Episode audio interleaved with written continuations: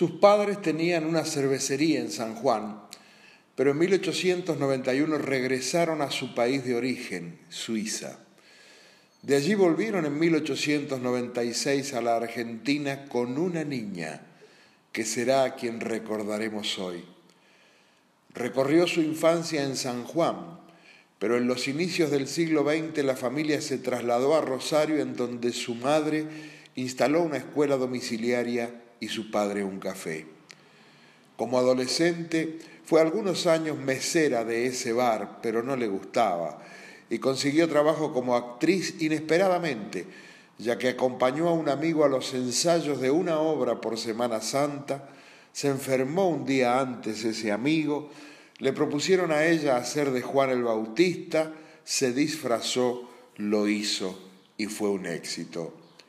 Escribía poesías, llegó a que una revista de Rosario las publicara. Ya se había apartado del erotismo inicial de sus versos y abordaba el feminismo. Tenía tristes recuerdos de sus progenitores, borracho, solitario y raro su padre, débil, y entregada a su destino la madre. Fue joven madre soltera y asumió su maternidad con naturalidad. Se ganaba la vida vendiendo libros, recitando poesías, escribiendo para diarios o revistas y con algún cargo escolar incluso llegó a directora de escuela. La contrataban en bares o salones para que recitara sus poesías. Su perfecta dicción la potencia de su voz y su pelo plateado la hacían imponente arriba del escenario. Su condición de madre soltera hizo que muchas veces la abuchearan y debiera retirarse del lugar. Se hizo amiga de muchas escritoras y escritores. Su gran amigo, Quinquela Martín. Su gran amor, el escritor uruguayo Horacio Quiroga.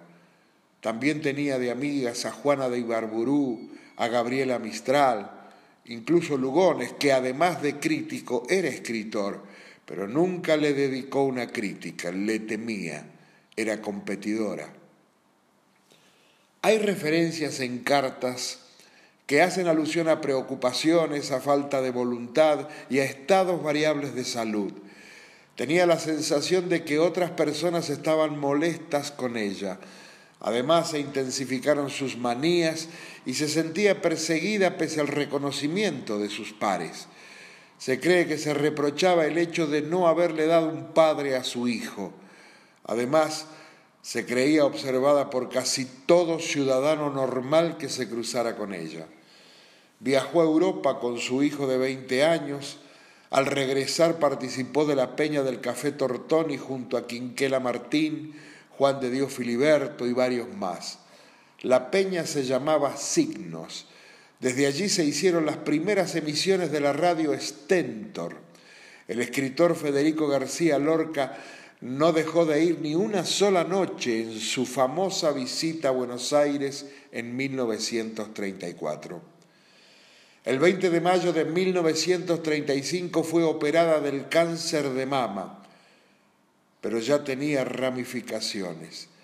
La mastectomía dejó grandes cicatrices físicas y emocionales. Se volvió recluida y evitaba a sus amistades. Su reposo lo realizó en Los Granados, una casa de la familia Botana, el dueño del diario Crítica donde ella escribía. El 23 de mayo de 1936, en el acto de inauguración del obelisco de Buenos Aires, dio varias conferencias. En una de ellas ponderó al tango y señaló al barrio sur como el baluarte de esa canción porteña. Un día, cuando se estaba bañando en el mar, una ola fuerte le pegó en el pecho. Sintió un dolor intenso y se desvaneció. Cuando recobró el conocimiento, se tocó y descubrió un bulto. El encargado de acompañarla a la consulta médica fue Quinquela Martín. A él le había comentado que su estado era grave y que su hijo era muy joven como para enfrentar la situación. No podía admitir sus limitaciones físicas, deseaba vivir, pero no aceptaba los tratamientos impuestos por los médicos. Solo asistió a una sesión de rayos que la dejó exhausta y discontinuó el tratamiento. No permitía que su hijo la besara y se lavaba las manos con alcohol antes de acercarse a él o de cocinar. El 18 de octubre de 1938 viajó a Mar del Plata. Fue a la estación Constitución acompañada de su hijo Alejandro, de 26 años.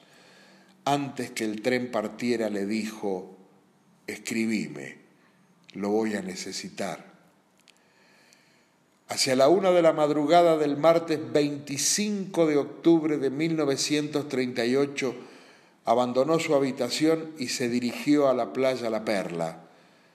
Esa noche su hijo Alejandro no pudo dormir. A la mañana siguiente lo llamó la dueña del hotel para informarle que le habían reportado del hotel que su madre estaba cansada, pero bien. En realidad, Alfonsina Storni se había ido vestida de mar.